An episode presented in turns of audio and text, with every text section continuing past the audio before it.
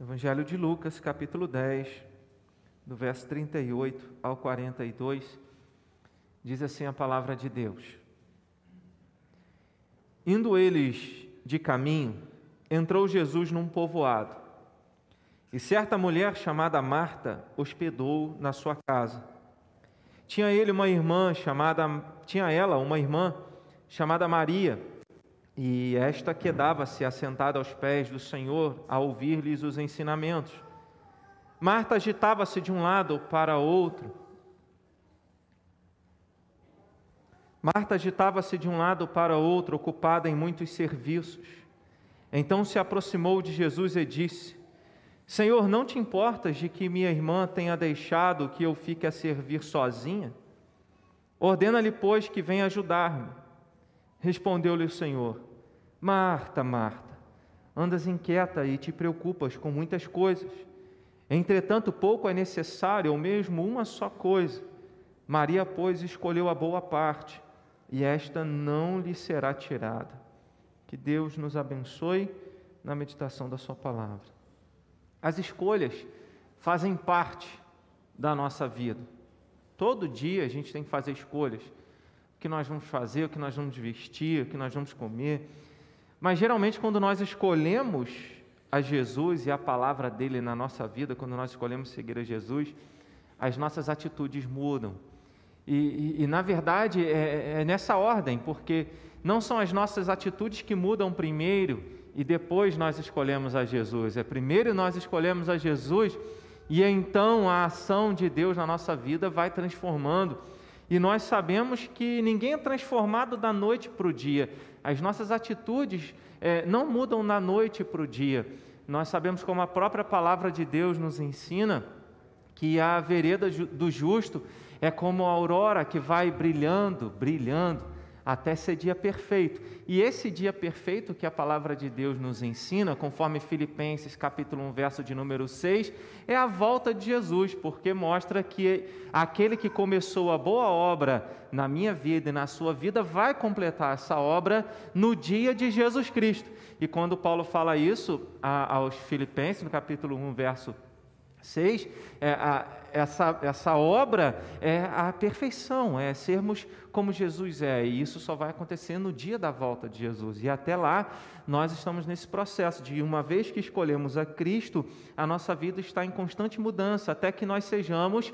Ah, a imagem plena de Jesus Cristo, até que nós possamos atingir a perfeita vanorilidade à medida da estatura de Cristo. É uma expressão que Paulo usa na... escrevendo na carta aos Efésios, capítulo de número 4, na altura do verso 13, verso 11. Ele fala sobre isso. Mas geralmente nós, quando nós escolhemos seguir ao Senhor, a nossa vida vai mudando.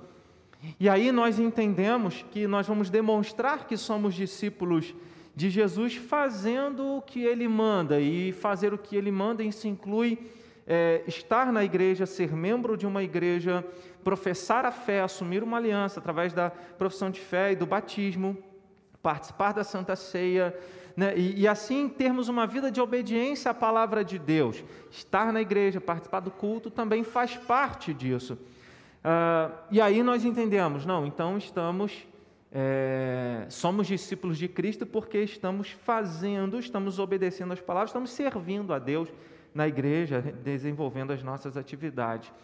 Mas existe um perigo aí, uma linha muito tênue, porque é possível que em algum momento da nossa jornada cristã nós confundamos ah, as nossas relações de serviço com Cristo com, a nossa, com o nosso relacionamento com Ele.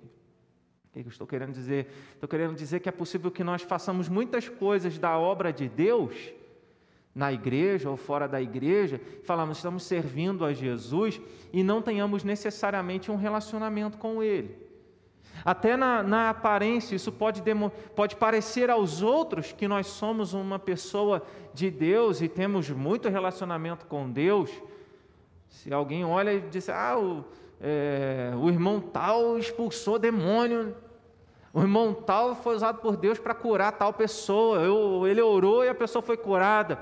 falar, oh, que comunhão que essa pessoa tem com Deus, que relacionamento essa pessoa tem com Deus. Mas Jesus fala na, na, na palavra que no último dia muitos irão dizer: Senhor, em teu nome fizemos milagres, em teu nome expelimos demônios. E ele vai dizer: Apartai-vos de mim para o fogo eterno, porque eu não conheço vocês que praticam a iniquidade. Então é possível desenvolver algumas atividades religiosas, ter algumas práticas religiosas e ao mesmo tempo não termos um relacionamento com Deus. É, é como se na vida cristã nós entrássemos no piloto automático. Estamos tão habituados com o sagrado, estamos tão habituados com o serviço religioso, que resumimos e ficamos em paz se simplesmente estamos participando disso e esquecemos do nosso relacionamento com Deus, que é no dia a dia, não apenas no encontro dominical. Quando Lucas, é, e se você voltar aí nesse, nesse, mesmo, nesse mesmo capítulo, a gente, a gente encontra na Jesus falando sobre o bom samaritano, né, a parábola do bom samaritano, e tudo começa com a pergunta a respeito de herdar a vida eterna, é, dos mandamentos de Deus, e um religioso pergunta: quem é o meu próximo então? E a palavra diz que ele queria se justificar é, ouvindo essa resposta de Jesus. Jesus conta a, a, a parábola do bom samaritano, que era alguém é, que tinha os seus afazeres, mas parou no meio da estrada é, gastou seu tempo, seus recursos para ajudar alguém que estava, que foi, foi assaltado e foi deixado quase morto no meio da estrada. E aí Jesus termina essa parábola dizendo assim, perguntando ao religioso: quem foi o próximo daquele que estava caído na estrada? E aí o religioso responde: aquele que usou de misericórdia para com ele. A, a palavra de Deus nos chama a essa realidade. E Lucas, nesse contexto, a gente pergunta por que Lucas coloca essa, essa, esse registro do relacionamento, da visita de Jesus? Por que Lucas registra a visita de Jesus justamente nesse momento aqui? Outras visitas aconteceram, não foi aquela que acontece no evangelho, aconteceu no Evangelho de João.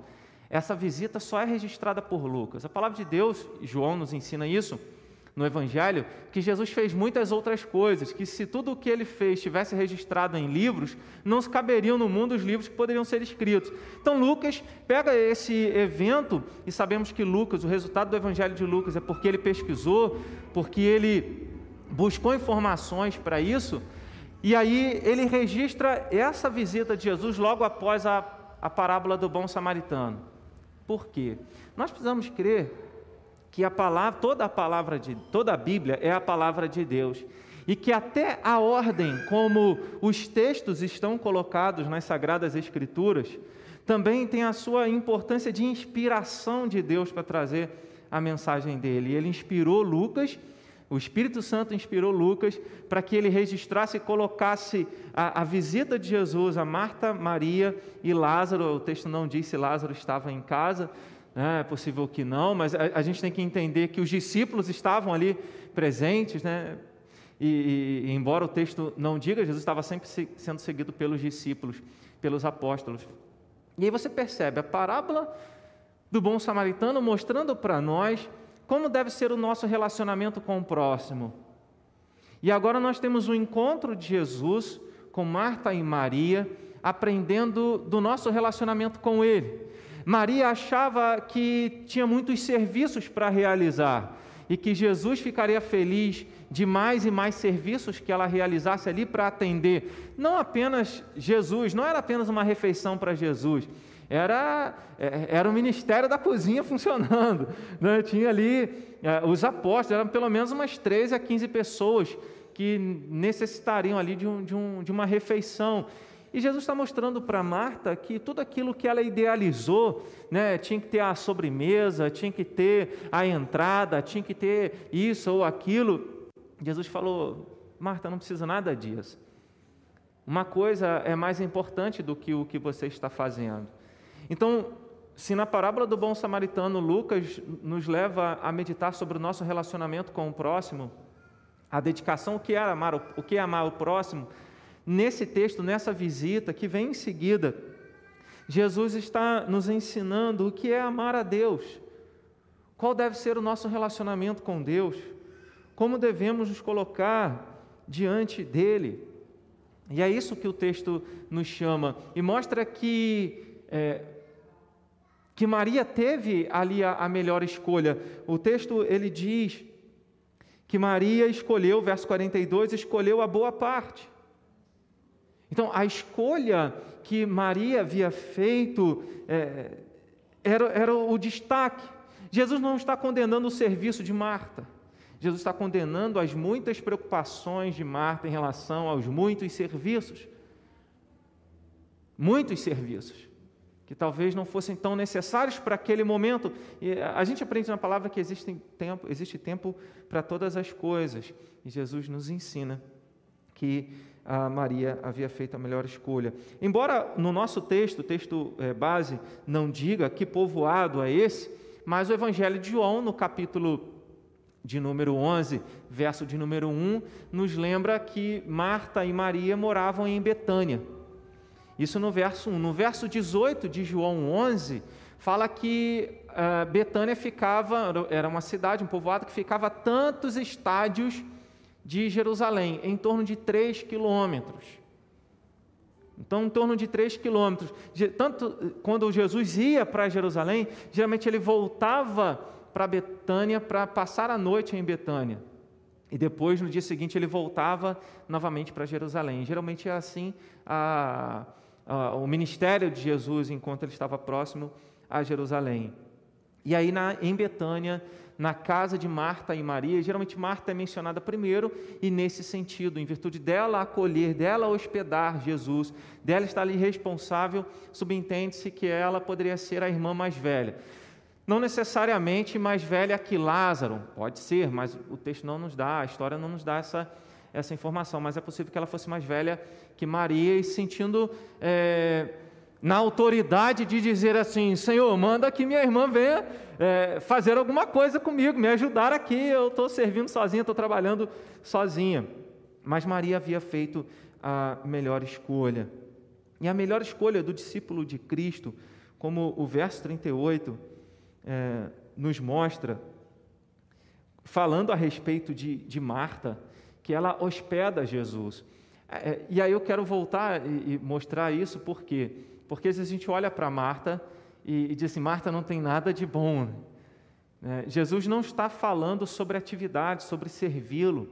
O trabalho é importante, até porque uma fé sem obras, ela é uma fé morta.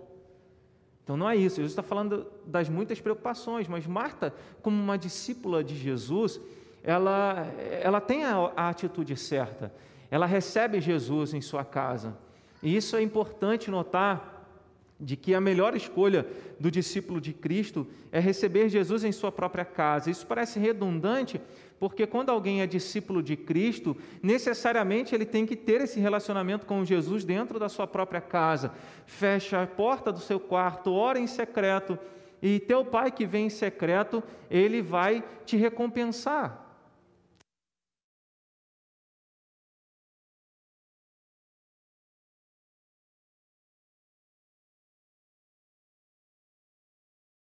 Então, é, é, é possível que nós, como discípulos de Cristo, mantenhamos uma, um relacionamento ou uma consciência a respeito de Cristo, mas a, a modo distância. Era assim que muitas pessoas seguiam a Jesus. As multidões iam onde Jesus estava, elas procuravam por Jesus, elas queriam ouvir, elas queriam estar perto.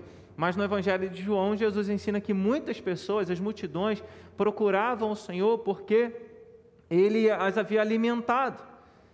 Elas queriam, na verdade, só aquilo que era material, mas não queriam ter um relacionamento com o Senhor. E o discípulo de Cristo, ele deve buscar um relacionamento com Jesus. E entender que esse relacionamento com Jesus não se limita a domingo, não se limita a um encontro que a igreja promove durante a semana, porque praticamente a nossa igreja tem atividade todo dia. Então, se você quiser se envolver em termos de atividade, você pode se envolver todo dia. Mas não é isso que determina a, a, o que é realmente um discípulo de Cristo, aquele que fez a melhor escolha, mas aquele que, diferente das multidões que seguiam a Jesus apenas para desfrutar das, das bênçãos materiais, Jesus ele veio para que nós tivéssemos um relacionamento com Ele para que nós estivéssemos perto dele, não apenas nos admirássemos das coisas que ele fez ou faz ainda hoje. Há aqueles que desejam Jesus apenas na igreja, ou seja, não, domingo é dia de Deus na minha vida, domingo é dia de Jesus, então é domingo que eu vou ler palavra, domingo que eu vou orar, domingo que eu vou à igreja. Tudo isso deve estar presente na nossa vida. Lembra quando Jesus critica os religiosos que davam o dízimo das sementes, contavam as sementes? Diz, olha, é, essas sementes aqui são meu dízimo. Eles se vangloriavam por isso. E Jesus fala, olha, vocês têm, vocês que dão o dízimo de, de, de detalhes, vocês estão esquecendo os preceitos elementares da, da, do relacionamento com Deus, que é a fé, a misericórdia, né, o amor. Vocês deviam fazer estas coisas: a fé, a misericórdia, o amor, sem esquecer aquelas. Entregar o dízimo de tudo que tem. Então, a palavra de Deus nos mostra esse, esse relacionamento com intimidade, que não se resume em alguns momentos. E, e, e Lucas registra várias passagens no Evangelho é, das vezes que Jesus visitou e ficou hospedado ou visitou alguns lares. Quando Jesus visitou a, a casa de Pedro, e ele entra e o que acontece? A sogra de Pedro é curada. Ele visitou a casa de Mateus, conhecido também como Levi, o publicano, e ele ali, é, é, e, e Mateus ali experimenta a salvação que vem do Senhor. Ele visitou Jairo, quando foi curar a filha de Jairo, e os empregados de Jairo já haviam voltado dizendo: Não incomode mais o mestre, porque a tua filha morreu, já está morta, não adianta mais. Então Jesus diz: Não, Jairo, creia somente, não tenha medo, creia somente. Jesus continua em direção à casa de Jairo, e quando chega, ele é, fica sozinho com os apóstolos e, e, e os pais é, da menina no quarto com a menina, e ele ordena para que ela levantasse, e ela ressuscita. Então, aquele momento em que Jesus visita vários lares, como o lar de Jaqueu, Zaqueu. É, Lucas também registra isso. Zaqueu, hoje eu tenho que estar na sua casa. E Zaqueu ali, é, ouvindo tudo aquilo que Jesus estava ensinando, ele se arrepende dos seus pecados. Ele diz: Senhor, eu resolvo vender o que tenho, dar a metade dos, vender a metade dos meus bens, dar aos pobres. Se eu tenho é, roubado de alguém, eu vou restituir quatro vezes mais. E Jesus então diz: Olha, hoje houve salvação nessa casa, porque a fé vem acompanhada do arrependimento, e o verdadeiro arrependimento é a mudança de atitudes. Então, é o relacionamento é, de fé, o relacionamento pístico, ou seja, aquele relacionamento que está aqui em nosso coração, em nossa mente, mas é o relacionamento também que é demonstrado em atitudes, e a gente vê essas vidas sendo transformadas quando Jesus visitou esses lares. Jesus, Lucas também registra que Jesus foi à casa pelo menos no Evangelho de Lucas, a casa de dois fariseus.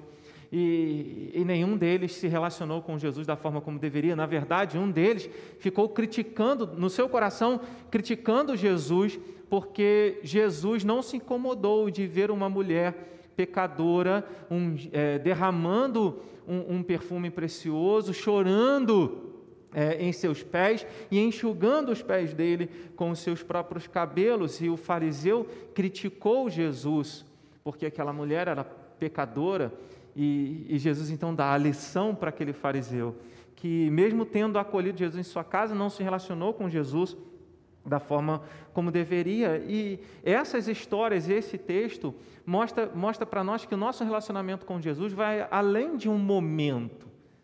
Né? O fato de hospedar, e, e, esse é um anseio de Deus, né?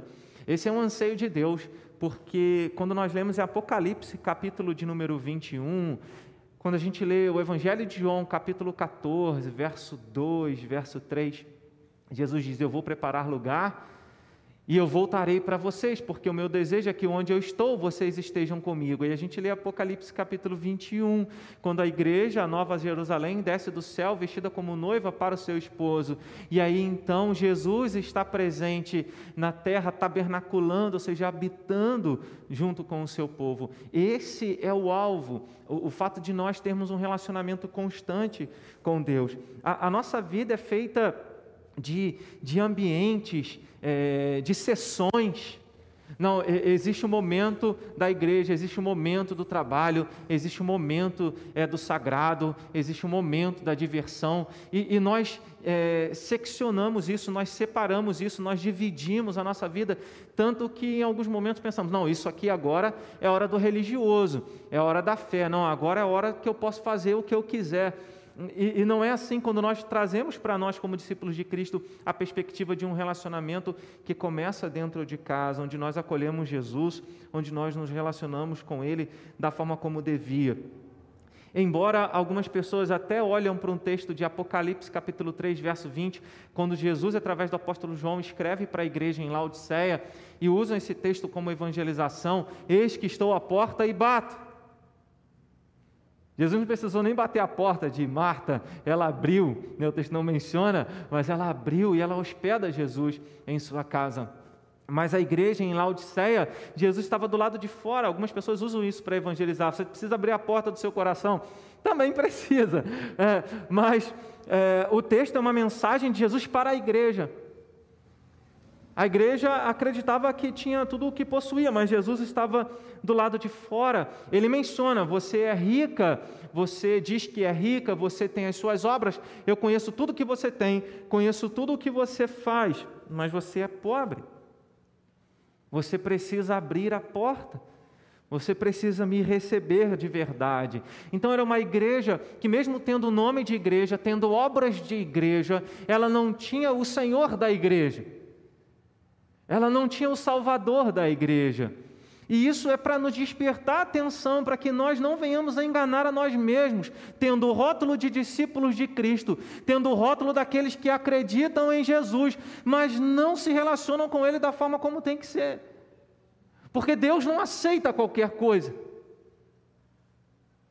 Deus não aceita. E, e a gente precisa lembrar é, que simpatizantes, ou aqueles que dizem Senhor, Senhor, como a própria pessoa, palavra diz, nem todo que me diz Senhor, Senhor entrará no reino dos céus.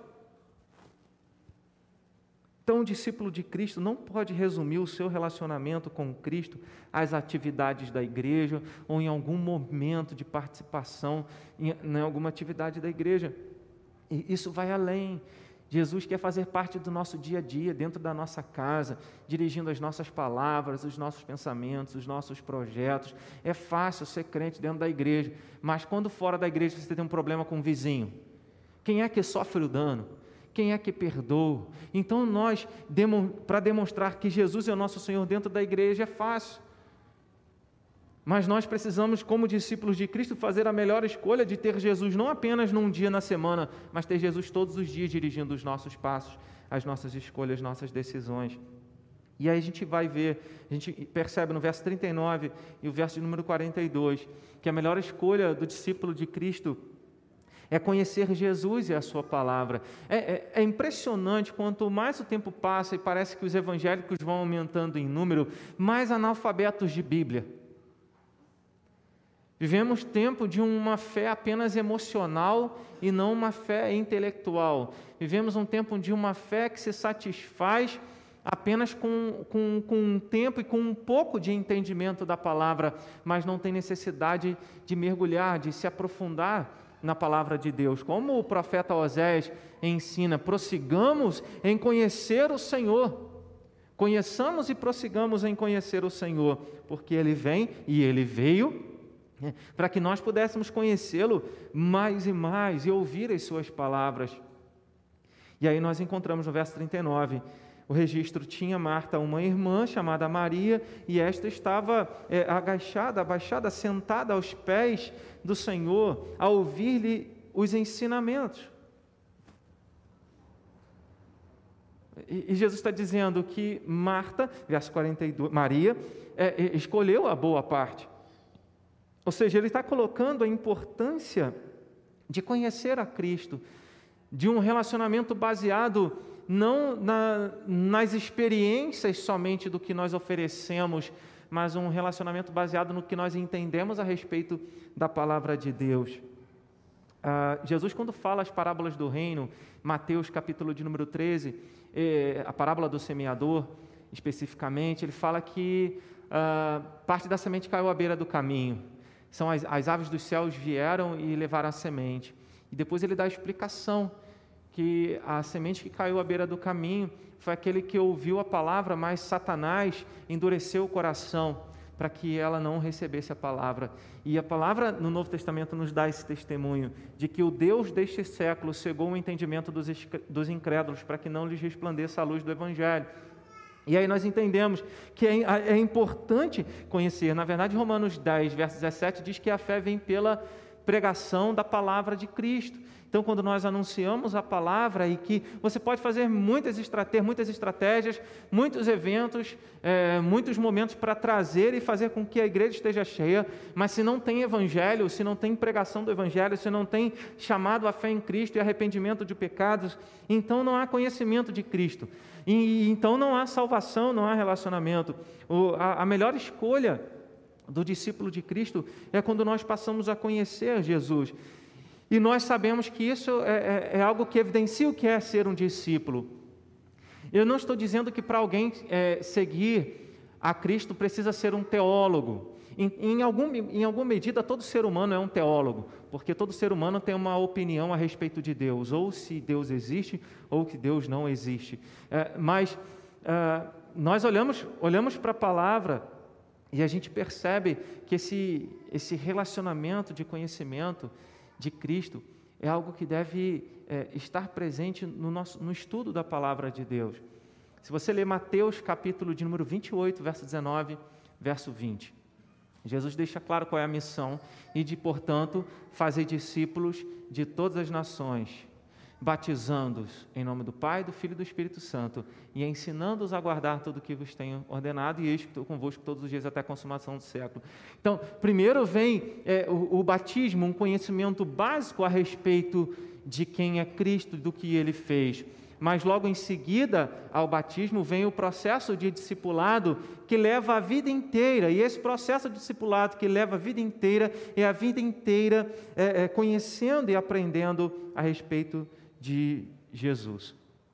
O fato de Maria ter escolhido a boa parte, estar sentada aos pés de Jesus ouvindo seus ensinamentos, Jesus não está ensinando que o, o Evangelho ou o cristianismo é uma religião platônica, apenas na base da teoria. Basta você ficar pensando, basta você ficar estudando, basta você ficar lendo a Bíblia. É, era essa a realidade dos escribas e fariseus.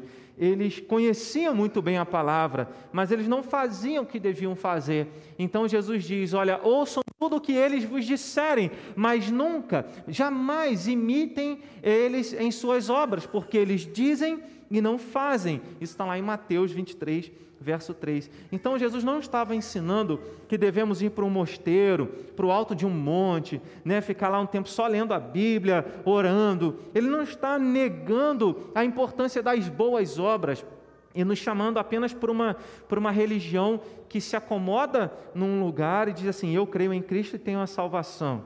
Não, ele está ensinando que o relacionamento com Ele, a escolha de um discípulo, existe tempo de preparo, existe tempo de estudo, nós só podemos dar aquilo que nós temos, então é, existe o tempo de preparo e o tempo de sermos enviados por Ele, existe o tempo de aprender e o tempo de ensinar, o tempo de ouvir e o tempo de pregar.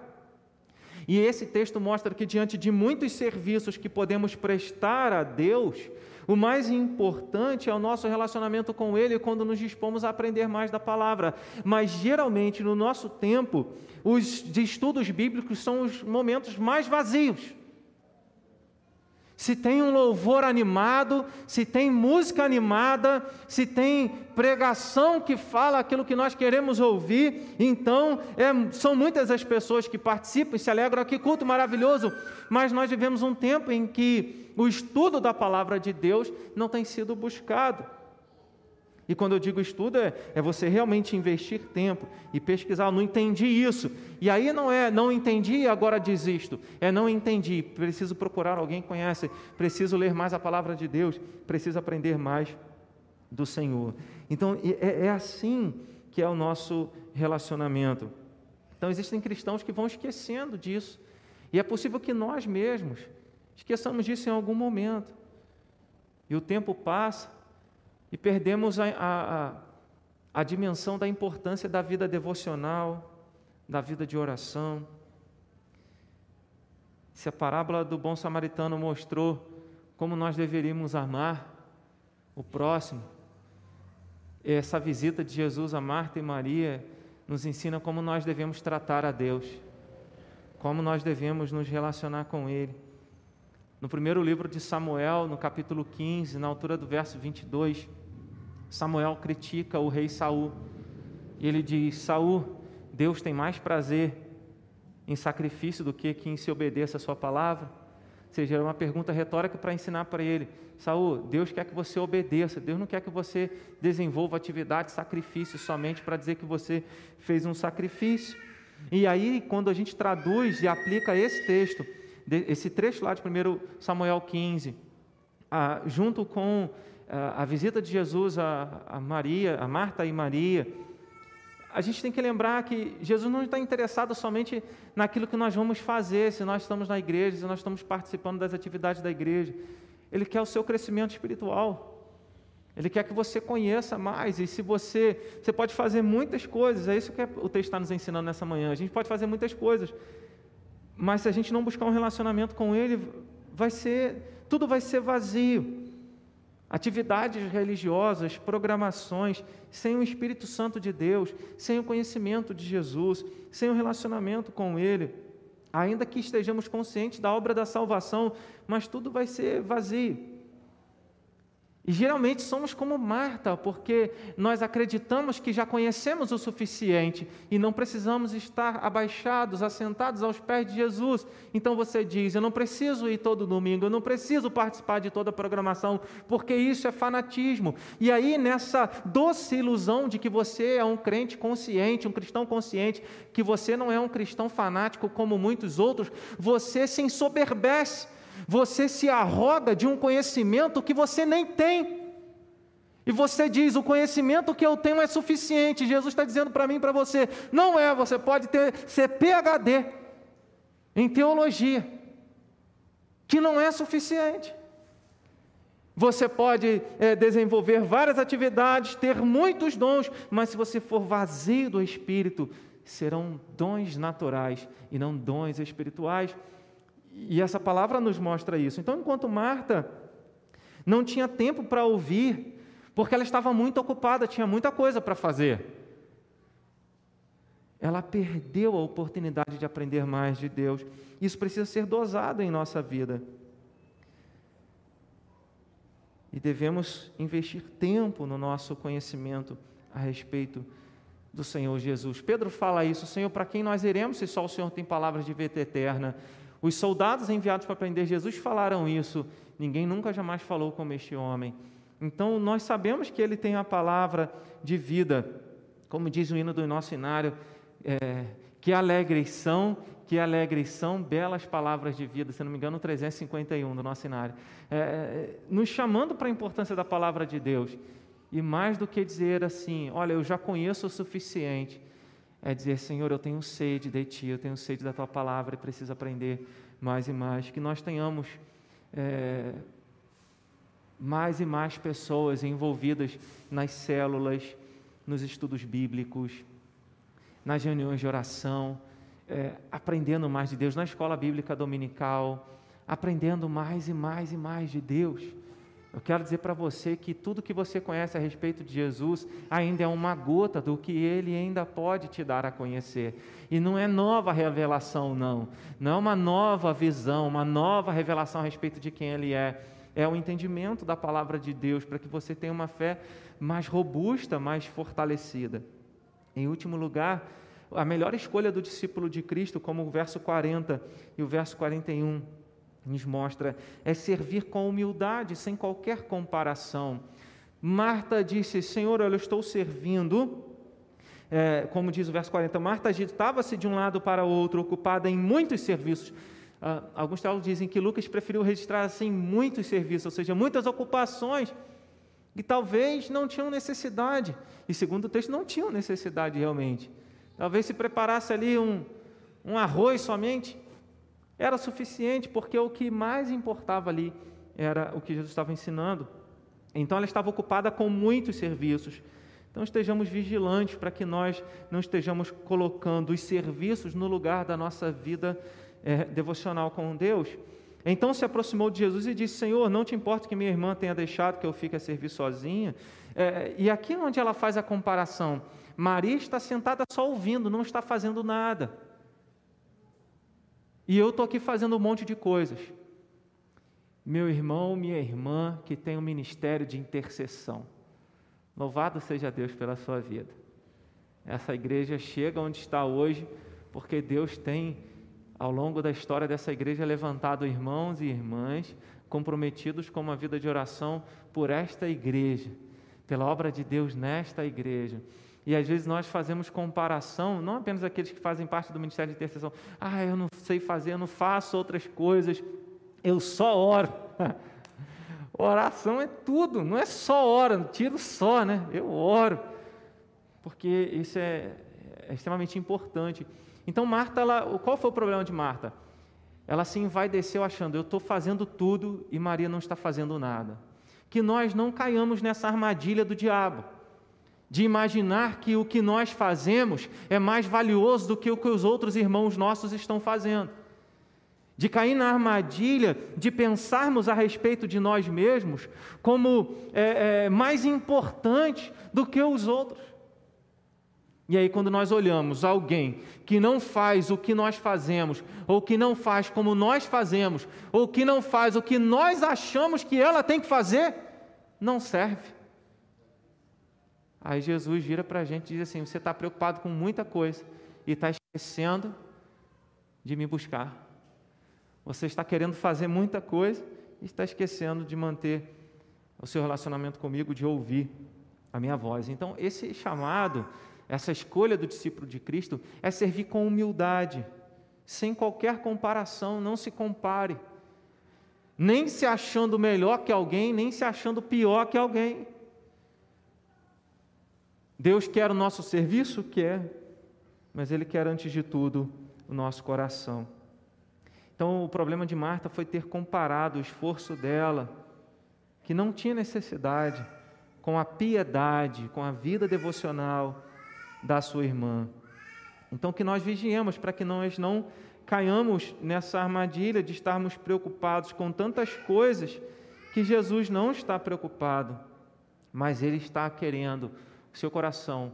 Provérbios capítulo 26, verso 23. Filho meu, dai-me o teu coração.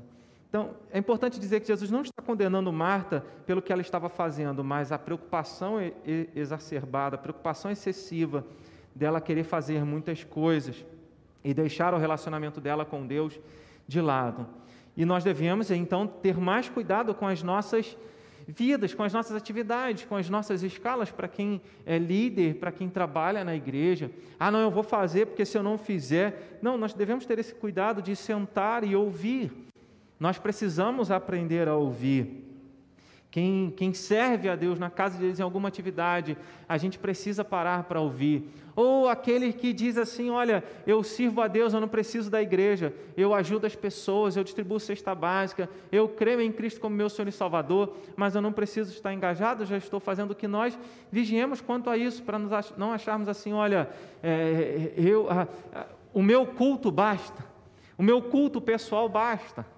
E, e, essa, e esse momento de pandemia é um momento desafiador nesse sentido, quando nós, como igreja, é, mantemos a nossa comunhão dizendo: não, é, para ser cristão não basta ser um cristão sozinho, é preciso ser um cristão no meio do povo de Deus. Isso é extremamente importante, porque às vezes nós achamos que algumas atividades que nós desenvolvemos, ou essa religião platônica que nós criamos na nossa mente a respeito do cristianismo, é suficiente para nós termos o nosso relacionamento com Deus. E não é. Então, que nós sejamos humildes para entender que nós precisamos sempre de mais e mais de relacionamento com Deus e não nos compararmos com outras pessoas, tanto nos achando menores ou maiores. Existem cristãos que julgam que não precisam se alimentar da palavra durante os cultos, não precisam aprender mais, porque já conhecem, querem que outros façam exatamente o que eles estão fazendo, porque o mais importante é a atividade e não a piedade. No entanto, não há desculpa também para quem só é, se alimenta da palavra e não se dedica a servir ao Senhor humildemente, porque esse é um outro aspecto também que esse texto nos leva a pensar. Jesus não quer que você fique o tempo inteiro ali é, lendo a Bíblia e orando. Espero eu terminar. Né? Não, Deus quer que a gente aprenda, mas é, é necessário colocar a mão no arado e fazer alguma coisa. Ele não está dizendo que você tem que é, é, dizer assim, não, agora eu vou só me dedicar a isso, a oração, a palavra. Pense nos apóstolos que falaram isso. Isso sai dos lábios de Pedro no livro de Atos. Ah, nós nos dedicaremos à oração e ao ministério da palavra, mas eles saem anunciando o evangelho. Ele deixa isso em Atos 10, ele de, Pedro deixa Jope e vai se encontrar com Cornélio para pregar a palavra de Deus. Então ele é alguém que, mesmo se dedicando à palavra, à oração, ele está trabalhando, ele está servindo ao Senhor. Lembramos da parábola dos talentos em Mateus capítulo 25, versos número 14 em diante, quando é, Jesus ensina que um recebe um talento, outro dois e outro cinco. E aqueles que não, aquele que não multiplicou os seus dons, os seus talentos, ele foi lançado para longe da presença de Deus. Então, esse texto não está nos chamando apenas para uma religião em que nós nos contentamos com aquilo que nós pensamos a respeito de Deus, com a nossa vida devocional, mas é um chamado também a prestarmos atenção no nosso serviço a Deus. Não vivermos somente nas nossas atividades, não deixarmos as atividades eclesiásticas é, roubarem de nós o nosso relacionamento com Deus, de conhecer mais, de aprender mais de Deus. A melhor escolha do discípulo de Cristo não deve ser negociada por qualquer outra atividade. Repara que quando Marta faz a proposta, Senhor, o Senhor não está incomodado que eu estou servindo sozinho, minha irmã fica aí parada sem fazer nada? Jesus fala, é, Marta, você anda preocupada com muitas coisas, Maria escolheu a boa parte e a frase final, e esta não lhe será tirada. Então, quando a gente olha para essa frase, e esta não lhe será tirada, é que nós não devemos negociar o nosso relacionamento com Deus. Nós não devemos negociar as principais escolhas que nós fazemos a respeito do nosso relacionamento com Jesus. E então, Marta recebe um não de Jesus para a proposta que ela havia feito e um sim para Maria, dizendo: continue assim. É claro que haveria um momento de Maria deixar os pés do Senhor e servir o Senhor, servir o reino de Deus, mas isso, cada situação, cada ação no seu tempo. Então, que nós não deixemos é, situações, circunstâncias, pessoas roubarem de nós nosso relacionamento com Deus. Talvez você tenha se frustrado, talvez você tenha se decepcionado com alguém e você diz: ah, não vale mais a pena é, servir, não vale mais a pena buscar o Senhor. Mas a palavra de Deus diz: e esta parte não lhe será tirada, porque é, é o que Deus deseja para cada um de nós, para que nós realmente estejamos nos relacionando com Ele de forma verdadeira e não enganemos a nós mesmos tendo tantas coisas externas, mas por dentro vazios. Um coração oco, um coração sem anelo, sem anseio pela presença de Deus.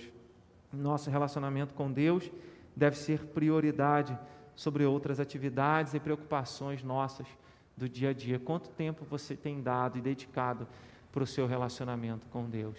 E aí nós louvamos a Deus, porque por nós mesmos jamais poderíamos ter feito essa melhor escolha. A melhor escolha é uma obra de Deus na nossa vida. E aí nós sabemos que uma vez que escolhemos, nós devemos colocar a mão no arado e olhar para frente, porque Deus operou em nossas vidas. E assim a gente vai seguindo até quando Jesus nos chamar. Amém? Vamos